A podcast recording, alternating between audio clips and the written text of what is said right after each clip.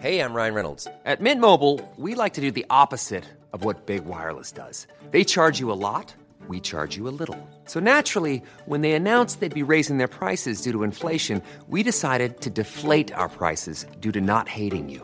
That's right. We're cutting the price of Mint Unlimited from $30 a month to just $15 a month. Give it a try at mintmobile.com slash switch. $45 upfront for three months plus taxes and fees. Promo rate for new customers for limited time. Unlimited more than 40 gigabytes per month. Slows. Full terms at mintmobile.com.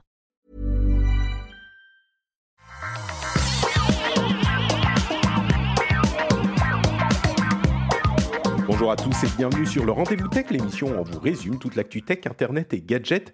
Je suis Patrick Béja et aujourd'hui on va vous parler de nouveautés, d'innovation, de futur. Le futur est là, le futur c'est aujourd'hui. Euh, je vais essayer de me limiter dans mes euh, expressions un petit peu passées, mais on va vous parler de trucs autonomes, mais pas de voitures, de bateaux. Et je pense que vous allez être surpris que c'est à quel point c'est intéressant. Il y a aussi le Fairphone, le téléphone euh, vraiment écolo que vous avez tous demandé à corps et à cri, donc que maintenant vous allez l'acheter, bon sang de bois. Euh, on va aussi parler de euh, drones qui sont utilisés pour le bien et pour le mal, de rumeurs d'Apple parce que c'est la rentrée, donc forcément on va commencer à parler des rumeurs et de plein d'autres choses. Avant ça, je veux quand même remercier les auditeurs qui soutiennent l'émission. Aujourd'hui spécifiquement Stéphanie Bénard, Loïc Akono, Tony Boivin, William Laurent, Yasmina Attila El Hodar, El Hodar pardon, Laurent Licourt, Jérôme Ringard, Anthony Santos, Maro Lani et Arnaud Lefebvre. Merci à vous tous de soutenir l'émission, c'est grâce à vous que cet épisode est possible et grâce à tous les autres qui soutiennent également. Pour m'aider à parler du futur, donc, j'ai le grand plaisir de recevoir aujourd'hui Jérôme Kainborg. D'une part, on va te mettre euh, du côté, aller de ce côté à droite. Comment ça va, Jérôme? Eh bien, écoute, ça va très très bien. Euh, je me prépare à partir en vacances. Donc, euh, Encore? bah, Comment ça encore? On a le droit de partir en vacances quand même. Je ne suis pas parti l'année dernière. L'événement, ce sera quand tu partiras au travail. Ouais, ouais, ça va, hein, monsieur. Je, je, stream jusque dans mes chiottes. euh. Et justement, monsieur, je stream tout le temps. Pas, je vais pas être aussi euh, euh, insultant que Jérôme. C'est-à-dire à ma gauche, l'ami Corben. Comment ça va, Corben? Bah, écoute, ça va, les enfants sont retournés à l'école ce matin et donc euh, je vais pouvoir reprendre une activité normale. Donc ça, c'est plutôt positif. Donc tu vas avoir 4 jours jusqu'à ce qu'ils reviennent contaminés, en fait. C'est exactement ça, voilà. Très bien, très bien. Je vais en profiter, ça va être les 4 jours les plus beaux de ma vie. bon, bah écoute, j'ai hâte de voir ce que ça va donner euh, et que ce que tu vas pouvoir en faire de ces quatre plus beaux jours de ta vie. En attendant, on va faire euh, la l'heure la plus belle de toute notre vie et nous, je pense à tous ceux qui écoutent l'émission, puisqu'on va vous parler de plein de choses tech. Je faisais une remarque la semaine dernière en disant que ah, ces temps-ci, on ne parle que de politique et de géopolitique et d'économie et des conséquences de la tech sur tout ça. Et on m'a dit ah mais Patrick, faut pas te sentir coupable. Les gens écoutent, les gens aiment. C'est pour ça qu'on écoute l'émission et c'est important. Et du coup, ça m'a un petit peu fait. C'est pas que je culpabilisais, mais je je, je, je me sentais un petit peu euh, comment dire. Oui, si un tout petit peu coupable de faire ça, mais en fait non, ça m'a fait déculpabiliser. Donc merci à vous. Mais quand même, aujourd'hui, on va en faire un petit peu moins parce qu'il y a plein de sujets vraiment tech, mais tech limite recherche, qui sont euh, hyper intéressants. Et je me suis dit qu'on allait parler de ça aujourd'hui. On aura aussi un petit peu de trucs sérieux euh, en deuxième partie d'émission, évidemment. Mais on va commencer avec non pas un monologue, parce qu'il n'y a pas énormément de choses à expliquer. Vous savez, maintenant, je fais mon petit monologue comme dans les talk shows, qui est écrit. Et là, c'est pas le cas, il n'est pas écrit, mais je vais vous résumer ce qui se passe dans le domaine des bateaux autonomes. Et euh, contrairement à ce qu'on pourrait penser, c'est absolument passionnant. Il y a une société qui s'appelle Promer, ou Promare peut-être, euh, qui est une société anglaise, qui est en train de préparer l'annonce de son bateau autonome, le Mayflower, qui rappelle des souvenirs, qui sera annoncé le 16 septembre à Portsmouth, donc euh, exactement comme le vrai Mayflower. Il y a d'autres sociétés qui travaillent à des bateaux autonomes parce que, en fait, contrairement aux véhicules autonomes sur route, eh ben, les bateaux autonomes, ça peut être beaucoup plus facile à implémenter et extrêmement utile très très vite. Euh, on vous le rappelle, 70% de la Terre est occupée par de l'eau et il y a beaucoup trop peu euh, d'humains et de véhicules flottants, de bateaux, pour explorer tout ça.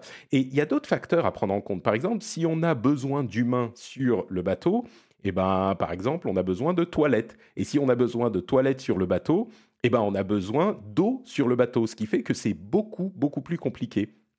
Et il faut mmh. euh, stocker l'eau, il faut l'extraire, enfin l'eau, les déchets, il faut les extraire à port. C'est super cher, c'est compliqué, ça prend de la place. Si on enlève les humains d'un euh, bateau on peut faire avec un bateau de 12 mètres, ce qui nécessiterait un bateau de 60 mètres. Il y a une autre société qui s'appelle SeaKit euh, qui fait un, bateau qui coûte un centième de ce que coûterait l'équivalent, qui consomme hein, en, énergie, un centième de ce que consommerait l'équivalent euh, s'il y avait d'un équipage à bord. Du coup, c'est un domaine de recherche qui est hyper intéressant. Il y a des sociétés norvégiennes, par exemple, qui sont en train de euh, faire des partenariats avec des sociétés de distribution pour des bateaux électriques avec quasiment pas d'équipage, qui seront livrés en 2022. C'est plus des sortes de, barges que des bateaux, pour transporter les, euh, euh, fournitures, enfin le matériel qu'ils doivent livrer dans leur magasin par les, les voies euh, maritimes et par les rivières et les fleuves plutôt que avec des camions. Donc ça coûte moins cher, c'est plus écolo euh, et c'est plus euh, facile à gérer. Et de fait, la, la manière dont ça fonctionne avec les bateaux, c'est beaucoup plus simple techniquement, c'est-à-dire qu'on n'a pas besoin de s'embarrasser des euh, piétons qui traversent, de repérer 40 000 voitures qui roulent en même temps. Donc c'est beaucoup, beaucoup plus facile à gérer au niveau autonomie. Et donc ils sont en train de développer des choses pour la recherche, par exemple, pour envoyer des bateaux pour euh, cartographier les fonds marins qu'on n'a pas euh, possibilité de cartographier parce qu'il y en a juste trop et pas assez de gens il y a euh, une, euh, euh, opportunité là-dedans qui est intéressante. Ceci dit, il, est impossible, ou en tout cas très peu probable, qu'on remplace les gros conteneurs, les gros bateaux à conteneurs et les tankers, parce qu'ils ont énormément de marchandises qui a une valeur de dizaines de millions, de centaines de millions de, de, de millions de dollars. Et ils sont euh, équipés avec un équipage qui est relativement limité. Donc ça va pas être pour le transport de grosses, grosses marchandises. Par contre, au niveau de la recherche et des petits transports, ça peut être à la fois donc plus économique et plus euh, euh, économique financièrement et plus écologique également de développer ce genre de véhicule. Donc c'est à la base essentiellement pour des missions scientifiques et de recherche, mais ça peut développer les choses euh, au-delà à terme. Moi, j'ai trouvé ça absolument passionnant. Il y a un article qui est très très bien écrit euh, sur le Wall Street Journal sur ce sujet. Je vais le mettre dans la newsletter. D'ailleurs, si vous voulez vous abonner à la newsletter, c'est sur notrepatrick.com. Il y a un petit lien pour s'abonner. Je vais le mettre dans la newsletter de cette semaine avec plein d'autres articles de ma veille, les articles les plus intéressants de ma veille. Mais euh, ouais, moi j'ai trouvé ça super intéressant. Est-ce que euh, vous trouvez ça aussi passionnant que moi? Jérôme, par exemple, toi, qu'est-ce que tu, penses de ces bateaux euh, autonomes plutôt que des voitures autonomes?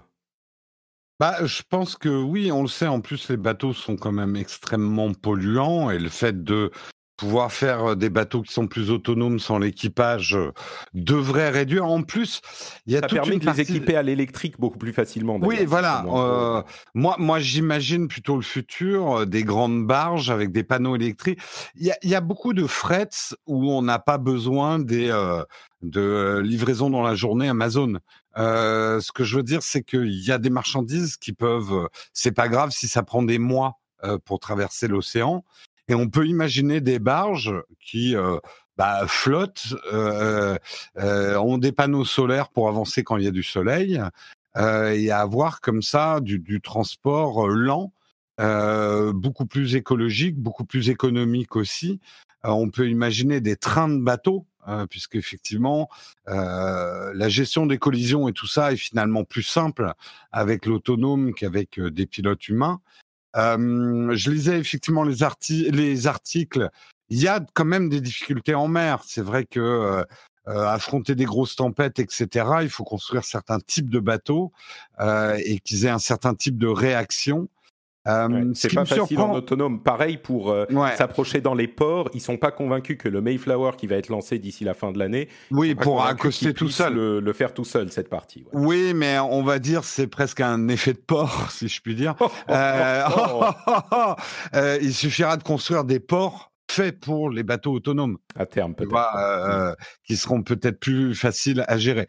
Bien évidemment, je pense que dans les réactions, tu vas avoir des gens qui vont dire mais le boulot de nos pauvres marins, etc.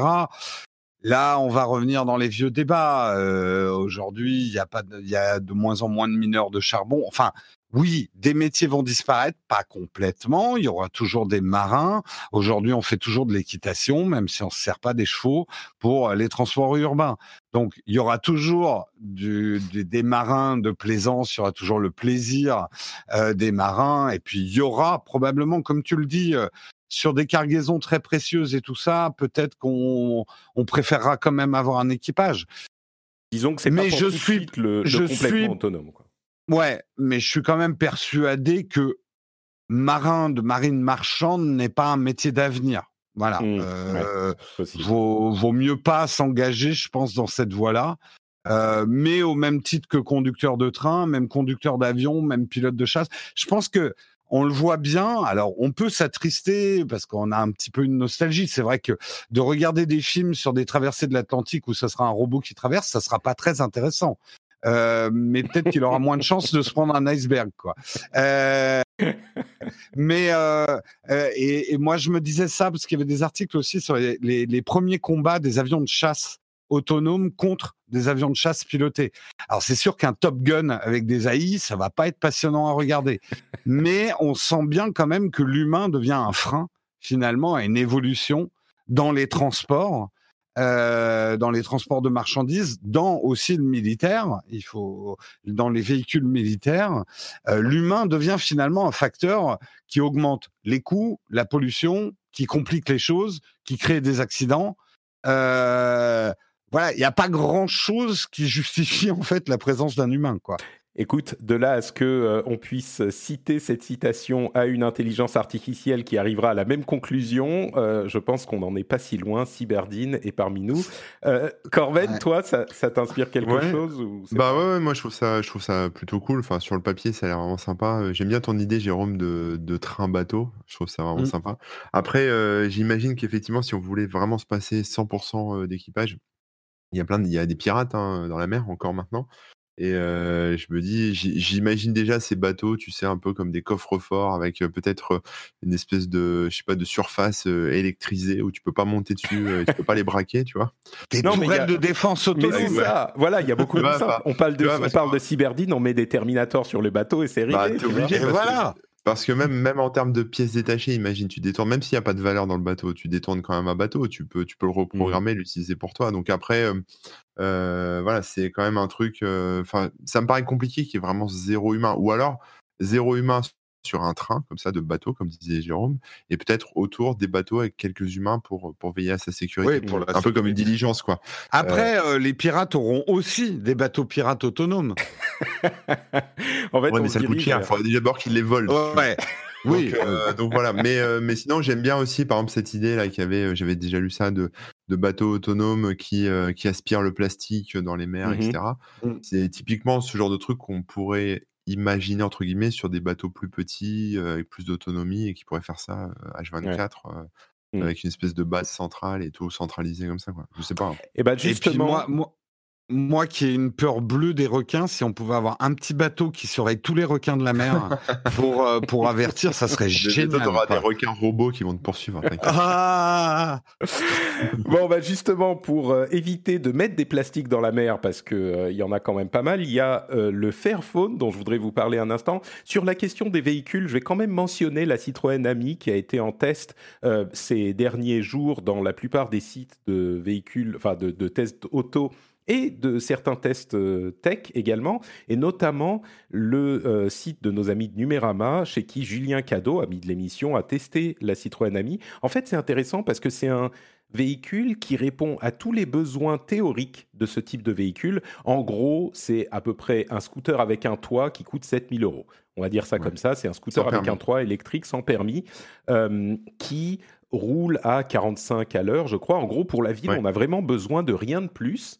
Sauf que dans son test, je mettrai également le, lien vers la vidéo dans la newsletter, mais dans son test, Julien passe son temps à dire bon, c'est pas non plus pour tel truc, c'est pas non plus pour tel truc, c'est pas non plus pour tel truc, mais c'est parfait, c'est exactement ce dont on a besoin. Moi, j'ai l'impression que c'est un petit peu le truc qui est parfait en théorie, mais qu'en pratique, personne va vouloir, ou à part quelques militants, et il faudrait, effectivement, c'est le truc dont on a besoin, je suis bien clair là-dessus, mais je crains qu'il y a tellement de problèmes potentiels que personne va le vouloir, et c'est un petit peu comme le Fairphone, je le mets un peu dans la même catégorie.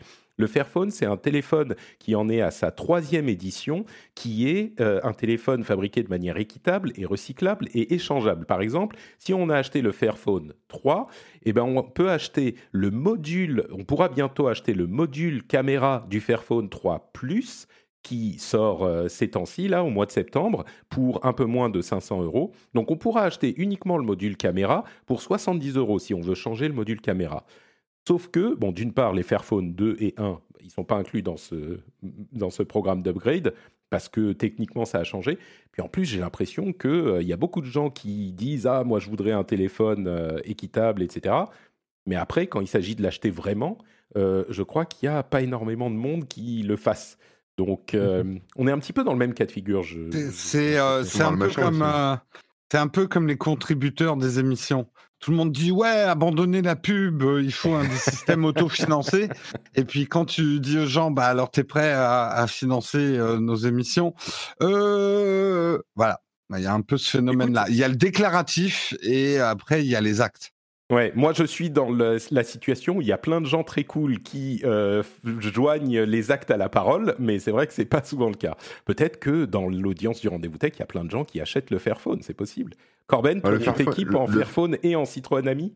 Alors, Citroën Ami, bah, du coup, euh, j'en parlais là, sur mon stream hier. et Il y en a un dans le, dans le chat euh, de, de mon Twitch qui, euh, sa femme a, a acheté ça ou va acheter ça. En tout cas, euh, il va s'équiper. Bon, je trouvais ça un peu rigolo, moi, mais euh, c'est vrai que c'est vraiment la voiture. T'as l'impression qu'il va en vendre trois, quoi. Donc, euh, à voir. Entre parenthèses, c'est- aussi en location. hein. C'est une voiture Ah oui, qui, ouais. qui est disponible. C'est vraiment un modèle intéressant. On en parlait déjà il y a quelques temps. C'est la voiture qu'on peut aller euh, acheter, pour laquelle on peut acheter un forfait à la Fnac ou chez Darty.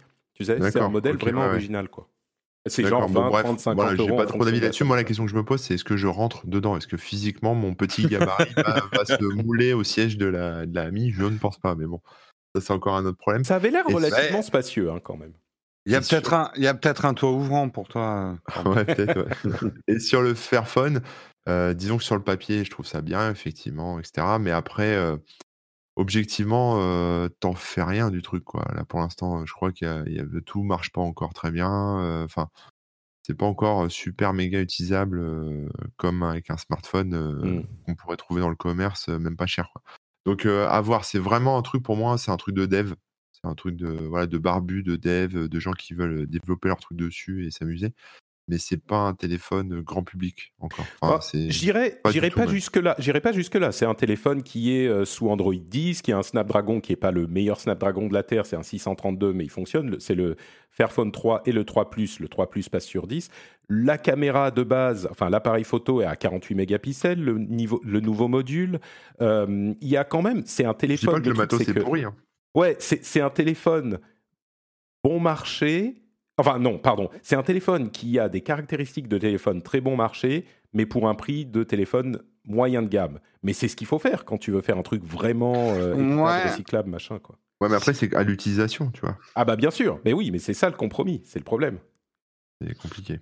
Moi, je. Alors, euh, je- juste pour, euh, pour le- la AMI, moi, je pense que, effectivement, ce type de véhicule, c'est.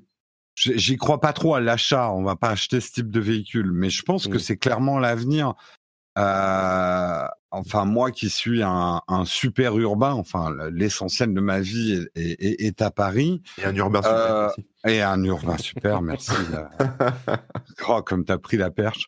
Euh, Alors bon, ça, ça répond pas à tous mes besoins. Les seuls moments où j'aurais besoin d'une voiture à Paris, moi, c'est pour partir chez Ikea prendre des meubles. Euh, donc c'est pas avec Ah, mais ça non plus pas, que je vais le ouais, faire. Avec cet ami, bon, d'une part, il y a le, le stockage dans le coffre, évidemment, mais Ouais. euh, l'autre problème, c'est que tu peux pas aller sur le périph', tu peux pas aller sur Oui, euh, oui. l'autoroute. Et puis, t'as euh, t'as aucune contenance, en fait. Euh, c'est juste du, du transport. Donc, je sais pas si je préférerais pas un vélo électrique que ça, quoi, pour me Mm. déplacer dans, dans, dans Paris. Mais c'est quand même intéressant. Après, il faut voir les systèmes qui se mettent en place de location, de partage de véhicules. Euh, tu vois, moi, je, je, je pense que c'est le type de véhicule très ponctuellement, euh, je peux en avoir besoin. Alors, Mm. on sait que les opérations, pour l'instant, de véhicules partagés n'ont pas été des grands succès. Mais les mentalités évoluent. Là, en ce moment, Paris euh, est en train de se transformer en Amsterdam. Euh, Il y a des vélos partout, partout.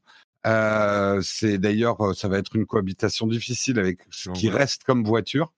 Euh, mais le vélo est vraiment en train de prendre, alors Mm. qu'il y a quelques années, euh, Ouais, il y avait eu des tentatives et ça n'avait pas tant pris que ça. Donc, il faut juste que les force, mentalités évoluent. Mm. Et sur le Fairphone, moi, je pense que c'est un peu comme le piratage.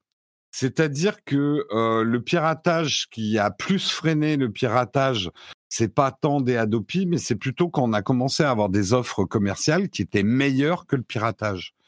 Et je pense que les Fairphone devraient être meilleurs ou carrément moins chers pour vraiment intéresser. Mais c'est ça si le problème. tu sors un produit qui est juste bien ou légèrement en deçà, en te disant les gens sont prêts à payer plus ou à avoir un peu moins de puissance juste pour avoir un Fairphone, ça prendra pas. Mais c'est exactement le problème. Le truc, c'est que les méthodes de fabrication, mathématiquement, enfin mécaniquement, les méthodes de, fa- de fabrication les moins chères, c'est celles où tu vas être euh, les plus polluantes. Sinon, ça serait pas un problème. Sinon, on n'aurait pas un problème de pollution. C'est ça la base du truc. Si tu produis euh, au, meilleur marché, tu vas être au minimum un petit peu plus polluant. Donc, la, ça rentre pas, c'est la quadrature du cercle. Tu peux pas faire un téléphone recyclable qui soit aussi bien à moins cher que l'équivalent ou meilleur au, au même prix.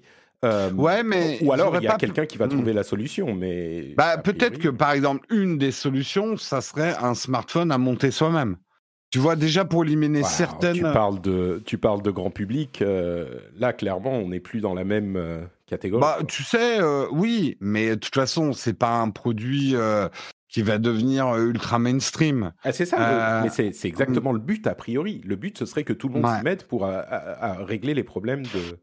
Je pense qu'on réglera plus les problèmes avec en incitant les grands constructeurs à se mettre à des euh, des process de construction euh, équitables et non polluants.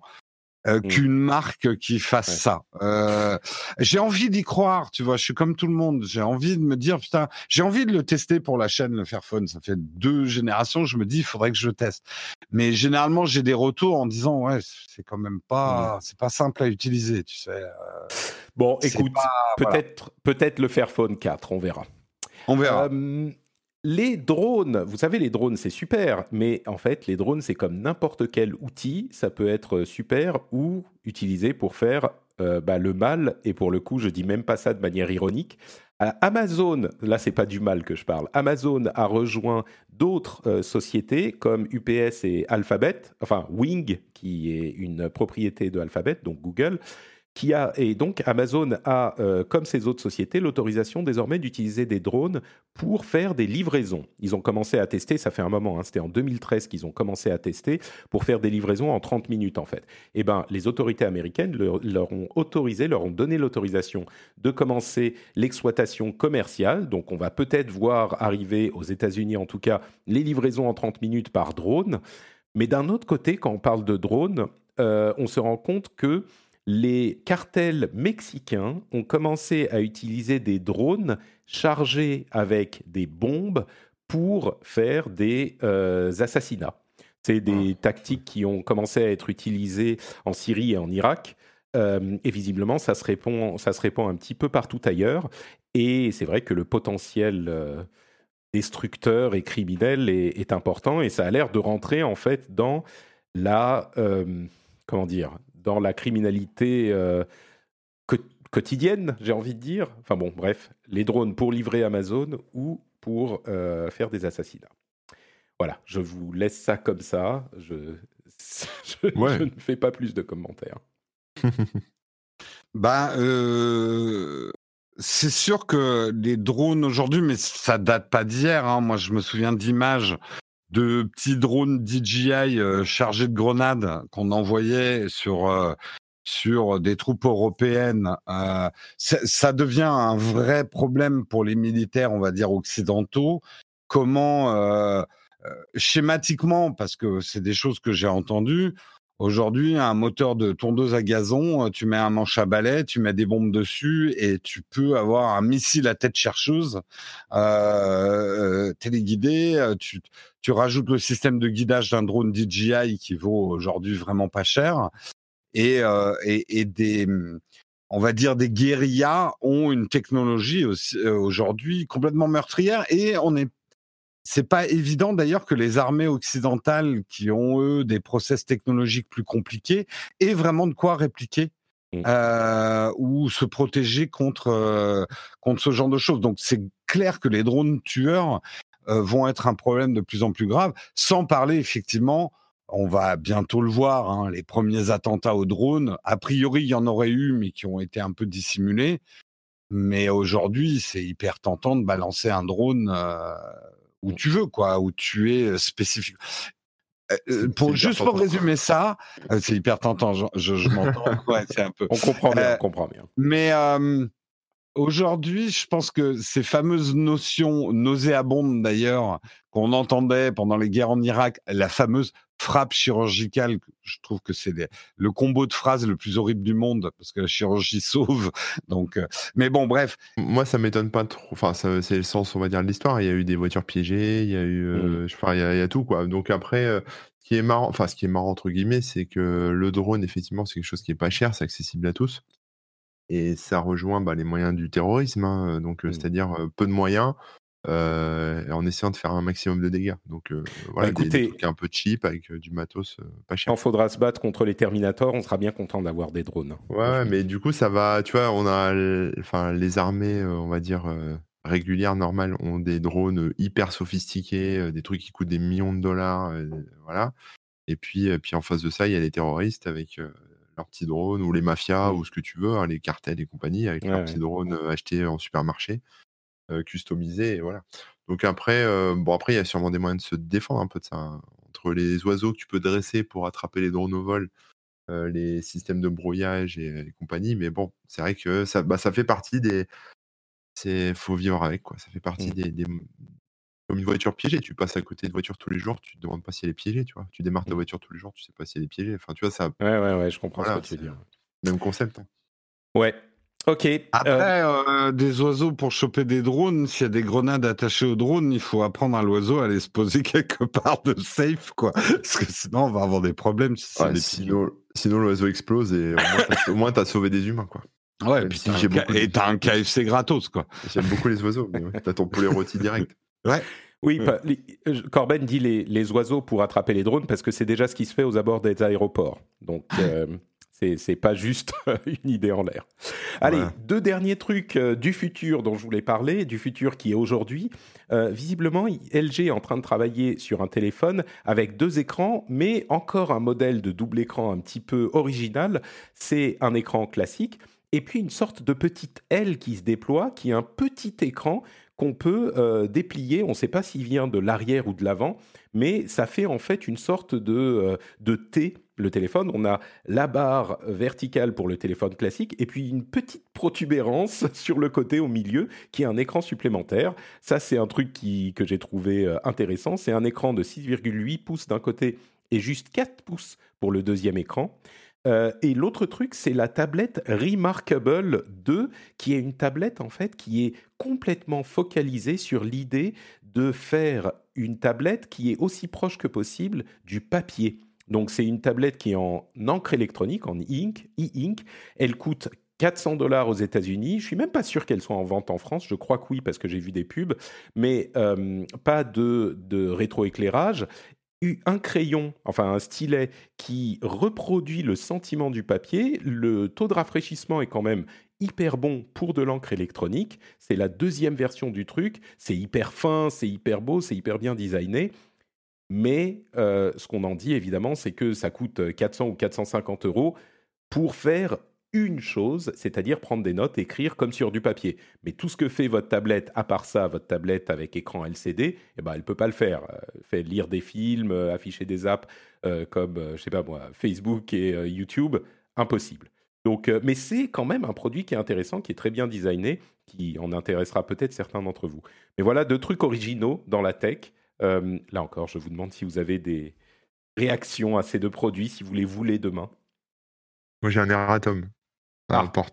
Oui. Je viens de percuter un truc. En fait, euh, tout à l'heure, on parlait du Fairphone. Et j'ai été très dur avec le Fairphone. Et, euh, et en fait, c'est parce que j'ai mélangé avec le Pinephone. C'est pour ça. Ah Et du coup, ça s'est mélangé dans ma tête parce que le, truc qui buzz en ce moment, c'est le Pinephone plus que le Fairphone. Et euh, du coup, voilà, c'est pour ça que je parlais de, de complexité d'utilisation. Et, voilà. D'accord, il n'est il est, il est pas sur Android, Pinephone, c'est ça? Si, je crois, mais c'est un téléphone vraiment, modulable, tu sais, tu peux changer les morceaux, ça se mmh. dev, tu vois? C'est vraiment pour les devs, quoi, c'est pur et dur. D'accord, j'ai switché donc Ouais, ouais, non, le Fairphone, il est pas, dur à utiliser, je sais que les deux premières versions, il y avait des trucs qui marchaient pas très bien et puis la solidité de l'ensemble est pas, Oui, mais c'est un téléphone normal. super, mais mais c'est un téléphone normal, ouais. Non, mais je crois qu'il est sur. Euh, ouais, je crois qu'il est. Euh, enfin, c'est vraiment un, un, truc de dev. Hein. Il y a du Linux dessus, etc. Le PinePhone, voilà. Le, PinePhone, il n'est pas ouais, sur un Android, mais euh, l'Android dégooglisé mmh. de base, non Ou un truc comme ça Ouais. Je sais pas, après, il y a une bah, écoutez, on fera peut-être on fera peut-être un épisode sur le PinePhone. Mais voilà, c'est juste pour dire que je m'étais mélangé les pinceaux et c'est pour ça que j'avais été un peu dur avec le Fairphone parce qu'en en fait, on parlait pas de la même chose. Voilà, c'est tout. C'est fin de la parenthèse. Tout s'explique. T'as pas été faire. Voilà. et donc, bon, bah écoutez, si les euh, Remarkable 2 et le LG Wig euh, ne vous parlent pas, si je... Euh, plus, moi, désolé. Hein. Moi, j'ai bah, deux choses à dire. LG, ils sont quand même spécialistes de sortir des trucs. Tu te souviens de notre vieux débat, Patrick, quand ils avaient sorti les smartphones modulaires auxquels je croyais, et tu me disais ça marchera jamais, et tu avais raison. Euh, LG, quand tu le dis comme ça, euh, j'ai pas besoin de le dire moi-même, c'est très Voilà, voilà. Ouais, mais bon, on pourrait argumenter parce que en fait, le, le ah concept de modulaire est en train de revenir sur d'autres mmh. trucs. Mais bon, bref. Euh, le, je trouve ça un peu bizarre comme euh, comme objet. Why not? Mais encore une fois, et là j'extrapole même au smartphone pliable, contrairement à mes confrères, je, suis très enthousiaste de ces technologies. Je me dis, waouh, c'est le futur et tout. Après, une fois que j'ai fait euh, ma vidéo je suis là, c'est trop cool, un téléphone qui se déplie, bah, arrive un moment sur est-ce que j'en ai besoin au quotidien? Bof. Euh, tant qu'il n'y a pas un vrai usage, une vraie utilité, ce n'est que de la branlette technologique, quoi. Euh, dans mmh. l'absolu. Je suis un peu vulgaire en disant ça, ah mais je suis choqué. Oui, non, mais il y a de quoi. Non, mais je suis d'accord. Pour euh, moi, moi, je trouve aussi que c'est un truc qu'on fait parce qu'on peut, mais sans forcément penser à l'usage euh, réel. Oui, voilà. Mm. Et, euh, et, donc, à voir. Mais ça me paraît un produit bizarre. Par contre, effectivement, ce que fait Remarkable, moi, je suis très, très intéressé. Je suis quelqu'un qui vraiment. Tu parles de la tablette. ouais, ouais de la tablette. Je bascule de plus en plus mon activité sur une. J'ai envie maintenant d'une deuxième tablette. Euh, j'en aurais presque besoin d'une deuxième tablette.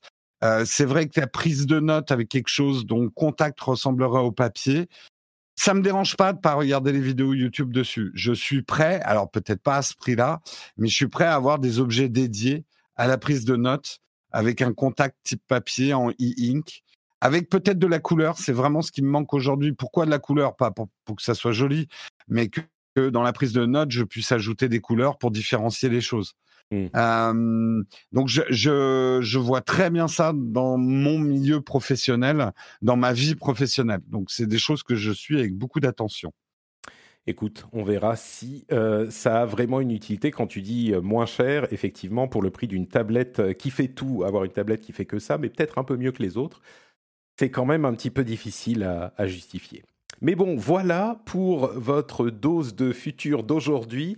On va parler euh, dans quelques instants du futur de euh, demain ou de juste dans quelques heures. mais avant ça, oui, on va parler d'Apple et de la keynote d'Apple, quoi, en gros, qui arrive en octobre. Euh, mais avant ça, je voudrais le vous turfu de septembre. Non, normalement c'est octobre la keynote. Ah, Enfin, on pense. Euh, ouais, il y a des rumeurs d'une petite en septembre. hein. Ah, peut-être, ok, ok, bah peut-être.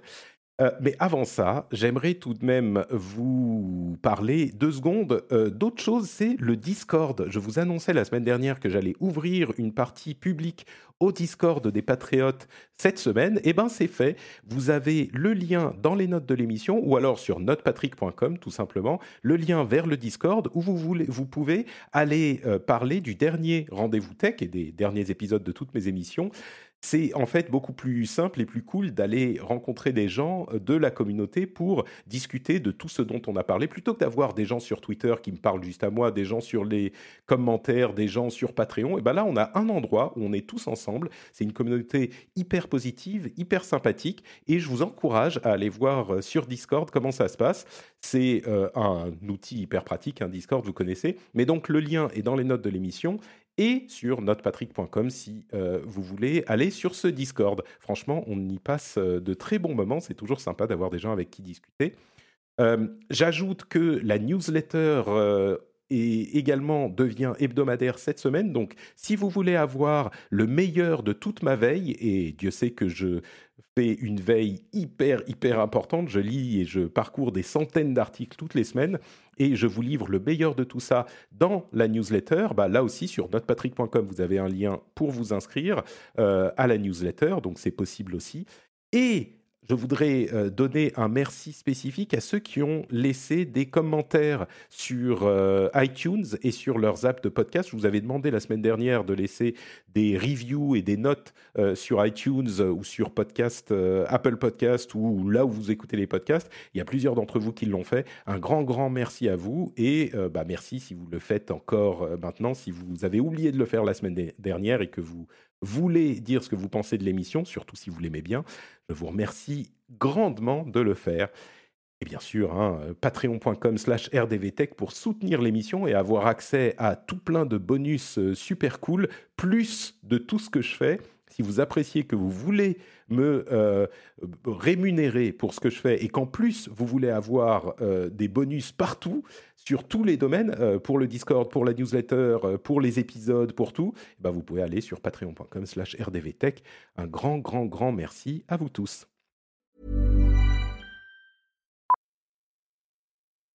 Millions of people have lost weight with personalized plans from Noom, like Evan, who can't stand salads and still lost 50 pounds. Salads, generally, for most people, are the easy button, right? For me, that wasn't an option. I never really was a salad guy. That's just not who I am. But Noom worked for me. Get your personalized plan today at Noom.com. Real Noom user compensated to provide their story. In four weeks, the typical Noom user can expect to lose one to two pounds per week. Individual results may vary. One size fits all seemed like a good idea for clothes Nice dress. Uh, it's a it's a t-shirt. until you tried it on. Same goes for your healthcare. That's why United Healthcare offers a variety of flexible, budget friendly coverage for medical, vision, dental, and more. So, whether you're between jobs, coming off a parent's plan, or even missed open enrollment, you can find the plan that fits you best. Find out more about United Healthcare coverage at uh1.com. That's uh1.com. Bon, allez, on parle de Apple.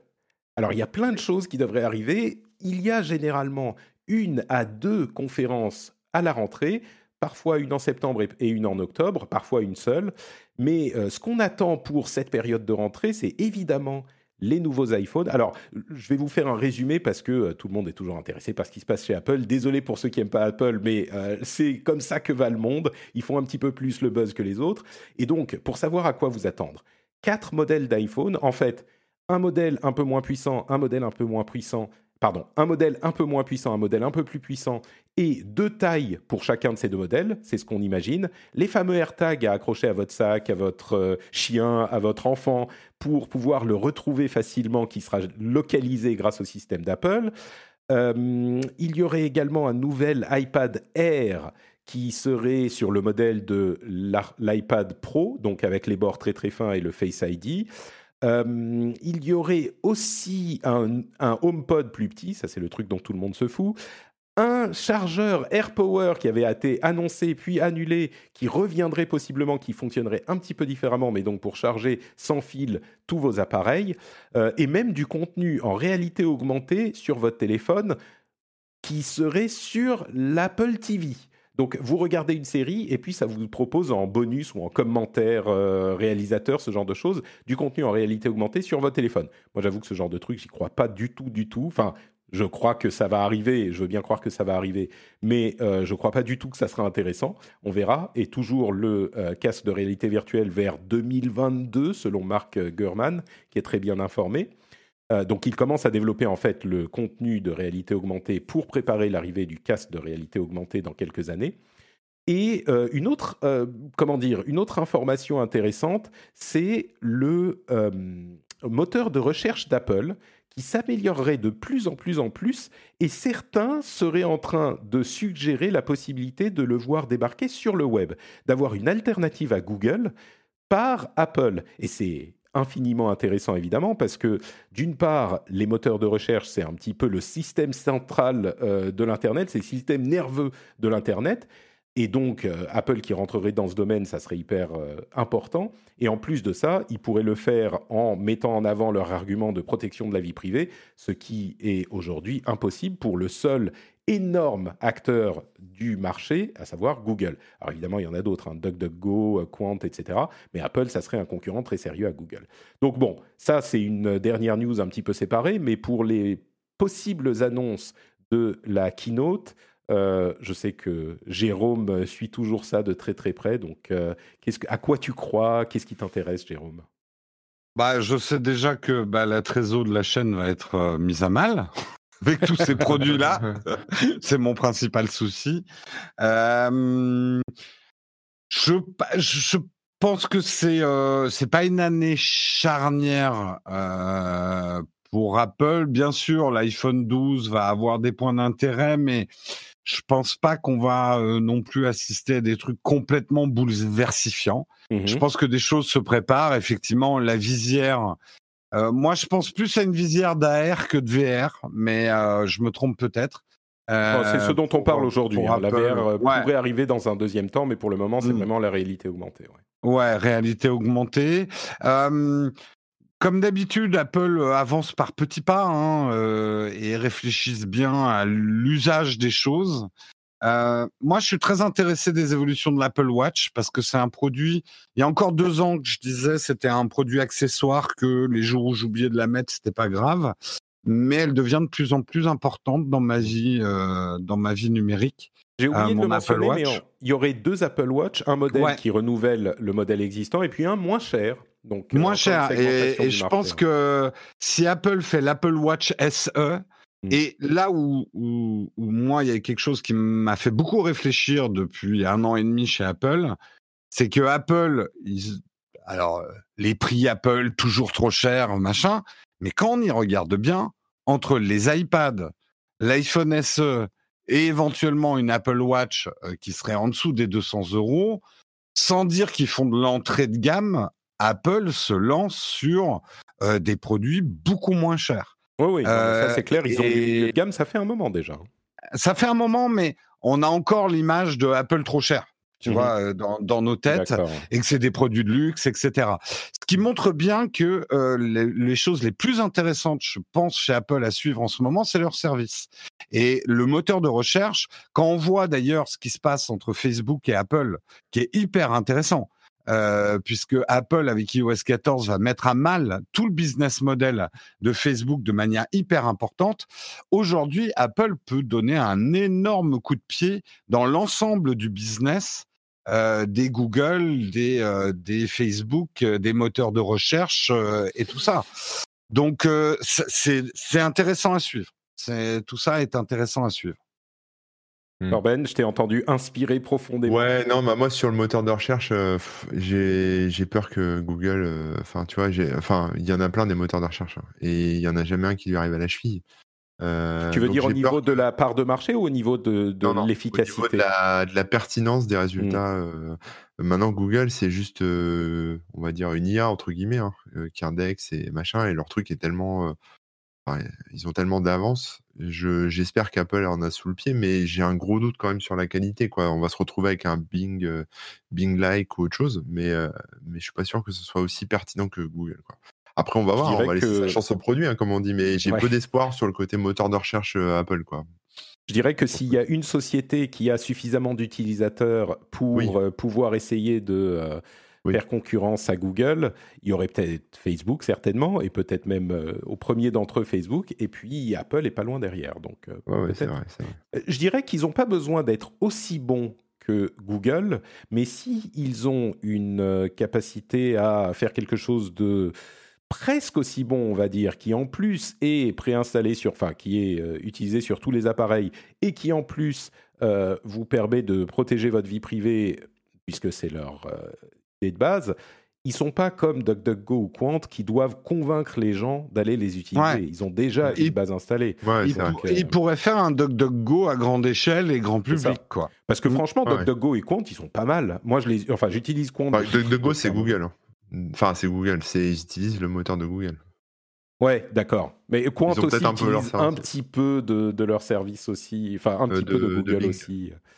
Ah, c'est Bing Quant? Oui, t'as raison. t'as Bah, en raison, fait, t'as c'est Bing. Ouais, c'est compliqué, mais euh, de ce que Il y a des accords euh, ouais, il y Mm. y, avait des trucs comme ça au début, et voilà. Mais ce que je veux dire, c'est euh, que les moteurs de recherche, les résultats qu'ils donnent sont pas si mauvais. Ils protègent votre vie privée et pourtant, peu de gens les utilisent malgré la qualité. Je crois qu'Apple Ouais. n'a pas besoin d'être plus convaincant que ça pour réussir mieux, tu vois. S'ils ont Ouais. une pertinence acceptable, le simple fait qu'ils aient une grosse base installée euh, leur permet d'être euh, plus pénétrants dans le marché. Maintenant, ça pose encore d'énormes questions, enfin ça poserait, hein, c'est très théorique, ça poserait d'énormes questions sur euh, les sujets de monopole et de euh, position dominante, etc. On laissera ces conversations-là pour les experts. moments où ça sera confirmé. Mais plus il y en a, mieux c'est. hein. Plus il y a de diversité, mieux c'est, tu vois. Moi, ça me fait toujours sûr. peur de voir qu'il n'y ait que Google, quoi. Tu vois, c'est bien qu'il y ait des, des alternatives. On est complètement d'accord. Le truc, c'est que la diversité, elle se fait sur quatre lettres. Tu sais, c'est l'ADN de l'Internet, sauf qu'il y a quatre lettres au lieu de trois. C'est G-A-F-A-M. Quand on dit de la ouais, diversité, c'est l'un des cinq. Donc, bon, c'est sûr. Bref. Euh, bah justement, quand il y a des concurrents qui commencent à percer un petit peu, comme par exemple pour concurrencer les réseaux sociaux, un concurrent qui s'appellerait TikTok, eh ben, Aïe. les choses se passent pas forcément très bien. La suite du feuilleton TikTok, il semblerait qu'il soit prêt à annoncer, peut-être même que ça sera le cas quand vous écouterez cette émission, TikTok serait prêt à annoncer, selon CNBC, un acheteur pour son business américain, néo-zélandais et australien, donc en gros euh, la partie concernée par les préoccupations de Trump, pour 20 à 30 milliards de dollars. Il y avait Microsoft, Oracle et même Walmart, le grand distributeur américain qui était sur les rangs. Sauf que euh, il y a deux jours, le gouvernement chinois a publié une nouvelle liste de contrôle des exports en y ajoutant l'intelligence artificielle dans l'industrie technologique, ce qui pourrait inclure TikTok, c'est-à-dire qu'ils interdiraient en gros la vente de la société TikTok à une entité américaine. Et on n'est pas tout à fait sûr que ça soit le cas, mais visiblement, euh, les médias officiels chinois sont, euh, ont dit Ouais, euh, ByteDance devrait très bien lire les notes de, notre, de nos nouvelles règles euh, avant de prendre quelque décision que ce soit. Donc c'est un petit peu retournement de situation. TikTok était visiblement en train de trouver un, euh, un acheteur. Et il se pourrait que, de la même manière que le gouvernement américain dit euh, non, pas de TikTok chez nous, euh, le gouvernement chinois dise mais attendez, euh, on va pas vendre nos, nos technologies dangereuses parce que c'est export list, hein, c'est ce genre de choses au gouvernement américain. Bon, je vous laisserai juger de la moralité et de la justesse de ces deux décisions. Ce qui est sûr, c'est que les Américains, visiblement, sont à 40% pour le bannissement de TikTok. Alors 40%, ça fait beaucoup. C'est essentiellement sur les lignes des partis. hein. Les gens qui soutiennent Trump ou du, euh, parti républicain sont plutôt pour le bannissement de TikTok. Le truc qui est intéressant à noter, c'est qu'ils sont 70% à être pour, mais il n'y a que 32 qui disent qu'ils connaissent, 32% qui disent qu'ils connaissent l'application. Donc, et je pense pas que ça, se, ça soit les, les deux groupes différents. Hein. C'est pas les 70% qui connaissent Non, mais c'est parce l'application. qu'à la télé, on leur dit que c'est dangereux, que les Ouais. Chinois, ils. Voilà, c'est ça. Oui, et exactement. puis moi je pense que c'est pas un hasard si TikTok est dans la sauce, c'est que TikTok c'est le truc qui exaspère les parents parce que les gamins passent leur temps dessus, etc. Donc c'est une cible parfaite pour euh, pour pour ce genre de truc. Les gens ne connaissent pas TikTok mais sont exaspérés par TikTok quoi. Mm. Donc euh, Ouais. En attendant, TikTok euh, ne se laisse pas démonter. Ils euh, sont en train de lancer un partenariat avec Teespring, qui vend des t-shirts, pour que les créateurs de TikTok puissent vendre des t-shirts euh, à leur effigie directement depuis l'app. Donc ils continuent à bosser hein, chez TikTok, c'est bien une intégration de euh, vente de merchandising depuis l'app.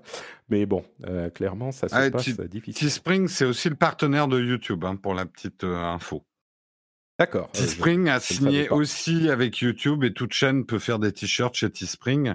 C'est une des seules chaînes de t-shirts qui fait une distribution internationale. C'est pour ça qu'ils raflent tous ces gros budgets. Mhm. Et ben voilà. Euh, bon, voilà, je pense que, enfin, j'ai pas l'impression que ça vous inspire particulièrement cette histoire de TikTok. On a déjà tout dit dans les épisodes précédents, donc euh, on attendra la conclusion pour en parler plus. Euh, en attendant, Facebook est en train de préparer l'arrivée euh, de Facebook News en France. c'est pas pour tout de suite, hein, c'est dans quelques mois. Mais euh, enfin, c'est quand je vous disais l'ADN de l'internet, c'est que ne s'écrit que sur cinq lettres. Là encore, c'est, enfin, ça a tellement de problèmes potentiels et de d'opportunités en même temps potentielles que ça fait peur et ça fait plus peur qu'autre chose. Pas si ça fait peur, mais là encore, euh, on a tellement eu de problèmes avec euh, Google News, on va avoir exactement les mêmes avec Facebook News, peut-être même un petit peu plus. Mais en même temps, l'idée de ce portail, c'est de proposer aux utilisateurs de Facebook des euh, sources plus réputées, avec des sites d'actualité qui sont plus vérifiés. Donc, bon, voilà, je vous laisse euh, commenter si besoin. Juste pour dire que Facebook a également prévenu les, euh, les partenaires que les nouvelles règles d'Apple sur la vie privée, les changements avec iOS 14, allaient euh, sévèrement réduire les possibilités de tracking sur la plateforme Facebook. Donc, est-ce que ça veut dire réduction des revenus de la pub Je ne sais pas, mais en tout cas, Facebook prévient et euh, fait un petit peu peur. Et comme tu le disais, Jérôme, ils sont en train de... Ouais, euh, si je peux juste commenter là-dessus, euh, il y a confirmation que ça va être un sacré problème pour Facebook en termes de revenus. Et d'ailleurs, pour pour pas dire juste du bien d'Apple, c'est un sacré problème pour le business model. je fais du contenu, vous regardez des pubs, quoi. Ça va être un problème. Est-ce que c'est pas un petit peu ce qu'on demande à l'Internet, en fait? C'est de faire un petit peu moins de contenu qui est uniquement soutenu par la pub, parce que quand on dépend à 100% de la pub, euh, on est obligé de faire des... Oui, d'accord, mais quel est le business model alternatif? On retombe toujours sur le Ah même ouais, problème. Est-ce que c'est du contenu payant? Bah, pour certains, oui. Mais justement, est-ce qu'on va pas vers un Internet euh, qui va augmenter la différenciation euh, sociale, où tu auras un Internet de qualité payant euh, et puis euh, un Internet gratuit pourri Euh, Enfin, je schématise, mais pour moi, c'est un des problèmes. Il n'y a pas que du mauvais dans cet Internet financé par la pub. Ça a permis l'accès d'Internet à, à plein de gens. Hein. C'est même, euh, pour le dire d'une manière un petit peu différente, que j'avais trouvé très intelligente, euh, j'en parlais il y a quelques semaines. Euh, je sais plus qui l'avait dit, il faudrait que je retrouve le nom. C'est peut-être Benedict Evans Je suis plus sûr. Mais ce qu'il disait, c'est que les fausses informations et les informations de mauvaise qualité sont gratuites. Et de plus en Mm. plus, les informations de bonne qualité et la vérité sont payants. Et c'est le modèle qu'on est en train de donner à Internet. Ouais. Donc euh, on n'est pas sorti la, d'affaire. plu- la, la plupart des gens, quand tu pars dans ce genre de débat, ils disent oh, on s'en fout, on mettra un ad blocker, mais sans réfléchir plus loin que les ad blockers ne font qu'augmenter ce problème-là dans l'absolu, en fait. Parlez pas. Moi, en fait, sur les, euh, moi, ce que je trouve dommage, et moi, je le constate, hein, parce que comme je fais, bah, comme toi, Patrick, je fais beaucoup de veille, et euh, je fais ça depuis euh, des années. hein. Euh, voilà, 17, 16 ans, enfin, je sais pas combien, je sais pas compter, mais euh, des années. Et, euh, et ce que je trouve dommage, c'est qu'en fait, moi, je vois des sites que j'aimais beaucoup, qui faisaient du travail de qualité, qui vivaient avec la publicité, bah, qui aujourd'hui ont disparu quoi et qui Ouais. sont pas remplacés. C'est-à-dire que on a effectivement, en fait, il y a quand même encore des contenus de qualité, mais très éparses, hein. Un petit coup par-ci sur Facebook, un petit coup par-là dans un forum, et cetera. Mais il y a plus de, mmh, ou alors sur des grosses des gros sites, des gros médias avec des journalistes, et cetera. Mais mais il y a y a plus rien entre 2 quoi. C'est très rare les Oui, et puis il y a beaucoup de contenu de qualité qui est en train de disparaître derrière des paywalls. Moi aussi, qui fais Aussi, beaucoup oui. de veille, euh, je sais que par exemple dans mon Flipboard, toutes les semaines, je suis obligé d'éliminer des sources parce qu'elles sont devenues paywall exclusives, quoi. Et je peux Ouais, pas me payer toutes les sources, quoi. Et, et- problème, et c'est euh, ça qui me fait un peu peur, c'est qu'effectivement, comme tu dis, il reste du contenu un peu moyen, quoi, qui est même mauvais, qui, qui reste gratuit, quoi. C'est exact- exactement le problème qui est soulevé. Et effectivement, on ne peut pas payer pour tout. Et donc, si tout est derrière des paywalls, on n'a accès qu'à une partie des choses. Et c'est tout à fait compréhensible, hein, parce que la pub rapporte beaucoup moins. Mais les... j'en parle depuis longtemps, il y a plein de gens qui ont des modèles hybrides. Et même si je veux pas de modèle uniquement euh, publicité, parce que ça change un petit peu la nature. Enfin, j'en veux pas. C'est beaucoup plus difficile à faire bien. Je pense que les modèles uniquement payants sont peut-être pas idéaux non plus, effectivement. Et les modèles hybrides, il faudrait que ça fonctionne. Et je dis pas ça parce que moi j'ai un modèle hybride désormais. Hein, c'est pas euh, par rapport à moi, mais on le constate bien et vous l'avez très bien expliqué. Si le modèle est uniquement payant, ça veut dire qu'il y a que ceux qui, peuvent payer, qui peuvent payer, qui peuvent euh, y accéder. Alors que si on a un modèle hybride qui fonctionne et c'est pas facile à faire fonctionner, eh ben effectivement l'information, certes avec de la pub, mais l'information reste accessible au plus grand nombre. Donc Mais moi, euh, ça, moi, je vais au-delà de ça. hein. C'est-à-dire que, effectivement, pour les gens, c'est ce que tu décris. Mais moi, tu vois, en tant que créateur de contenu, ça me fait chier qu'il y ait qu'une partie des gens qui accèdent à ce que je fais. J'ai l'impression. Mm. Enfin, tu vois, moi, quand je fais un truc, Mhm. j'ai envie que ça soit diffusé à un maximum de monde, tu vois. Ça après Et- c'est les créateurs à eux de C'est- décider. Ouais, ouais, s'ils c'est veulent ça. mettre Mais, derrière le mais tu paywall vois, ou quand pas, je mais- vois.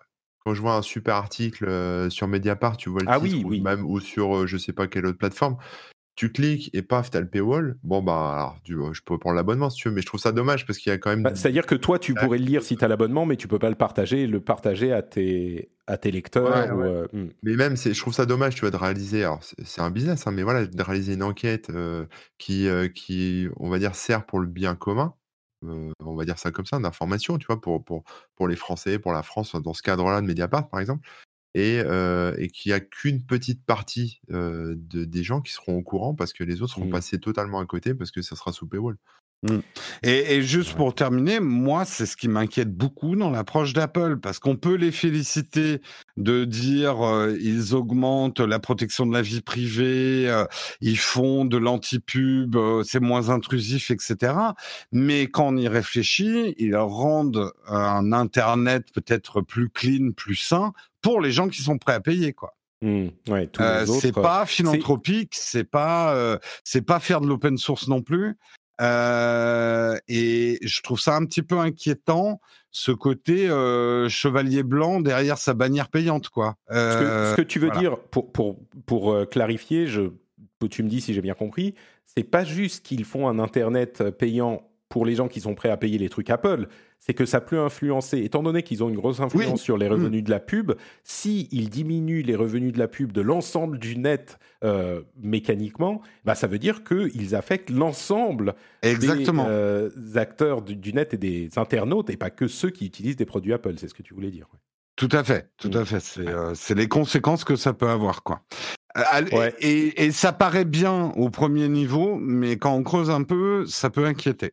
Alors écoute, si je croyais qu'aujourd'hui on allait convaincre les auditeurs que la pub c'est pas si mal, c'est pas c'est pas ce que je pensais qu'on allait faire aujourd'hui, mais je pense qu'on a eu une réflexion qui est assez solide. hein. et j'imagine que les gens qui auront écouté cette partie de l'épisode se diront euh, ouais, en fait, euh, peut-être qu'il faut pas aller à fond à fond 100% contre la pub, il faut rééquilibrer certainement, mais la pub a du les, a du les bon gens se aussi. disent pas ça. Les gens se disent pas ça. Les gens se disent adblock et fuck. Non, non, Ouais. non, moi je te dis les gens, Mais- mais- les gens qui ont écouté cette partie de l'émission, Ouais, qui ont écouté. Mais Ah, euh, ce, que, ce que tu dis, euh, euh, euh, Corben, est hyper intéressant parce que la réaction classique de adblock et fuck, mais justement, les adblocks sont pris dans la sauce. Euh, C'est-à-dire que les adblocks augmentent et accélèrent ce phénomène. Mhm. Euh, et que les conséquences seront les mêmes. Euh, et tu auras l'air con avec ton adblock et quand euh, finalement il n'y aura plus rien à bloquer. quoi. Mhm. C'est très bien dit. Bon, bah écoutez, on va conclure avec euh, quelques petites news euh, surprenantes et intéressantes. D'une part, euh, vous connaissez Imule en parlant de publicité et de légalité? Ouais. Oh, c'est des vieux souvenirs. Des vieux souvenirs. Euh, Imule est tombé un petit peu dans l'oubli il y a une dizaine d'années. C'était un successeur de, Bit- de, de euh, Napster et, et Gnutella et tout ça, vous connaissez? Moi, j'ai connu Ouais. de, de nom, hein, je les ai jamais utilisés. Mais euh, Imule. C'est quoi le truc avec la tranche de citron aussi là euh? LimeWire. LimeWire, ouais. fait, Moi, je les Ouais. connais tous, les gars. Et euh, Emule, c'est le successeur de eDonkey, en fait. Idonkey, Oui, c'est vrai. tout à fait. Eh ben, euh, il a eu une mise à jour dix ans après la dernière mise à jour. Euh, les développeurs ont mis à jour le logiciel. Bon, c'est des mises à jour euh, relativement minimes, mais ça permet au logiciel de continuer à fonctionner. Donc euh, voilà, futur du pira- piratage, Imule peut-être qu'ils vont continuer, hein, c'est intéressant. Autre information qui est peut-être, je l'ai illustré sur Twitter avec un, vous savez ces images où on dit de. Euh, Jean Castex a admis Stop Covid n'a pas obtenu les résultats espérés. Et pour vous donner euh, quelques chiffres, n'est-ce pas Euh, Ils ont envoyé, attends, c'est 75, 72 notifications depuis sa mise en place. Euh, qui était au début de l'été. 72 notifications. Vous savez, euh, Stop Covid, c'est l'application qui est censée vous signaler si vous avez été en contact avec une personne, euh, une personne qui a eu le Covid-19. 72 notifications.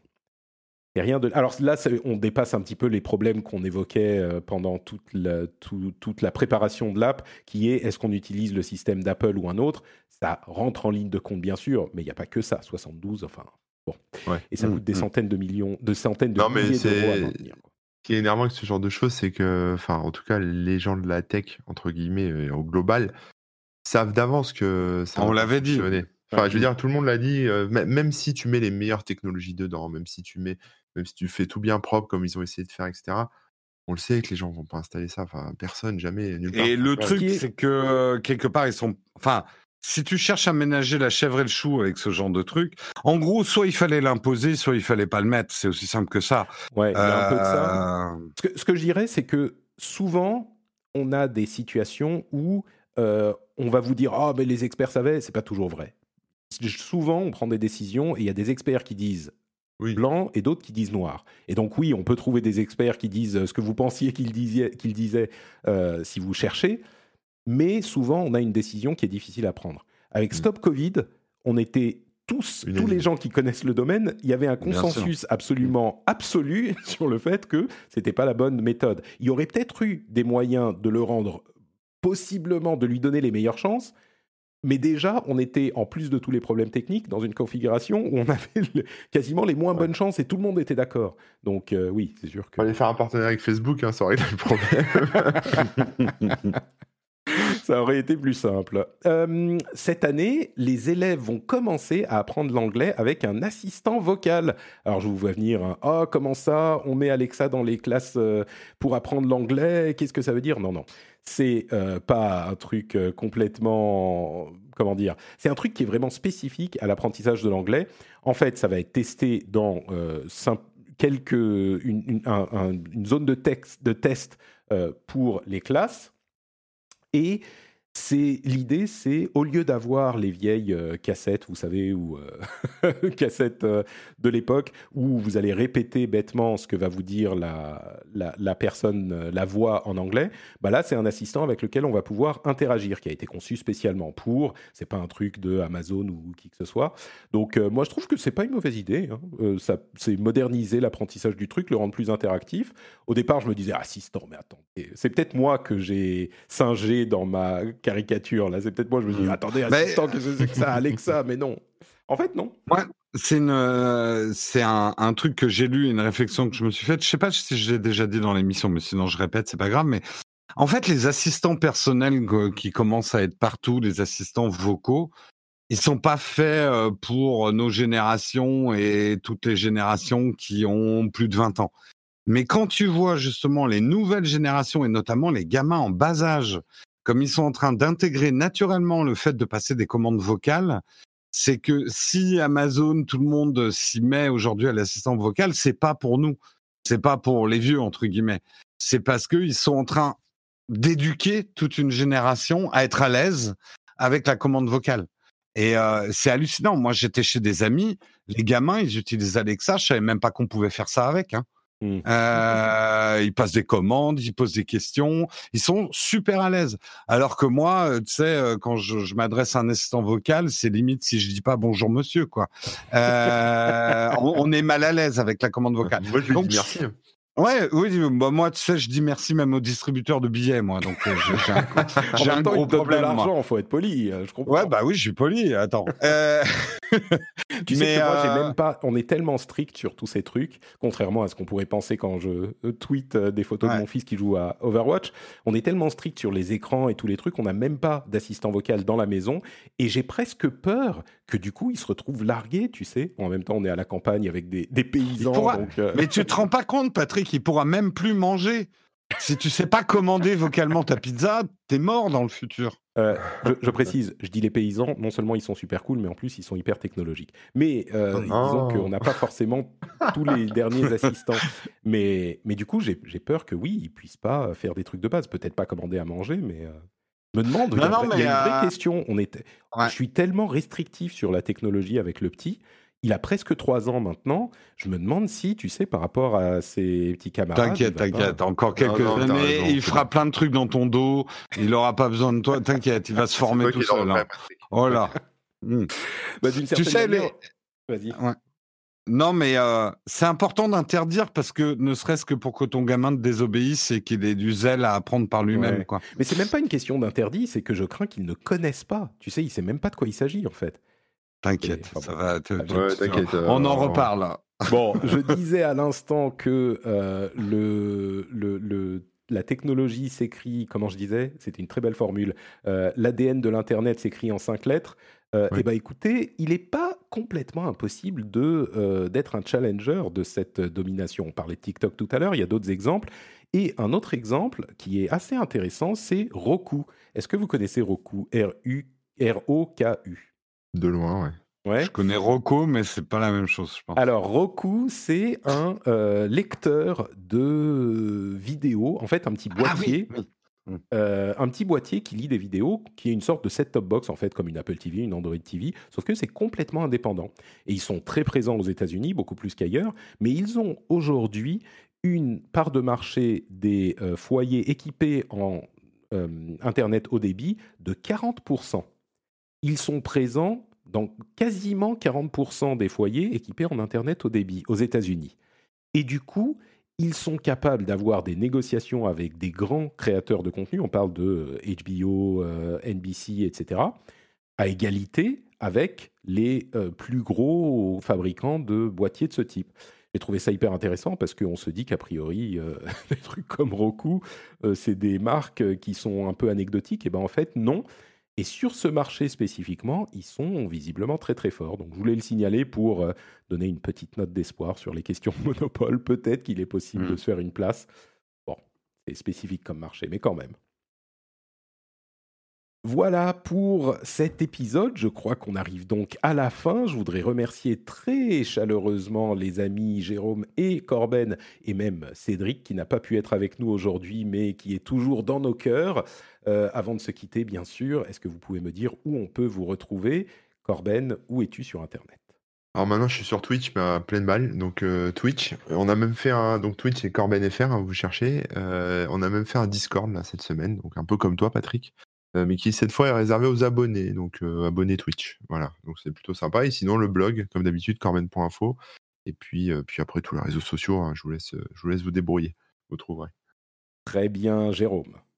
Bah moi, la chaîne Nowtech. Hum, également, bah, le mug va revenir à la fin septembre. Le mug, c'est notre émission sur la tech tous les jours, hein, une petite injection de news tech.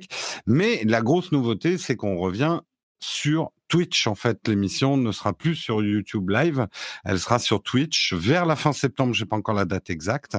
Euh, bien sûr, elle sera disponible en replay sur YouTube, en podcast, etc. Mais si vous voulez la suivre en direct, il faut nous suivre sur notre Twitch qui est Nowtech QG.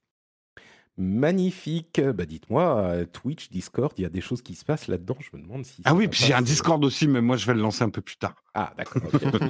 mais il arrive. Euh, il arrive. Bah écoutez, moi je suis euh, également présent sur Discord, comme j'en parlais tout à l'heure, mais moi je suis le modèle hybride en fait, contrairement à Corben qui ne n'ouvre son Discord qu'aux riches.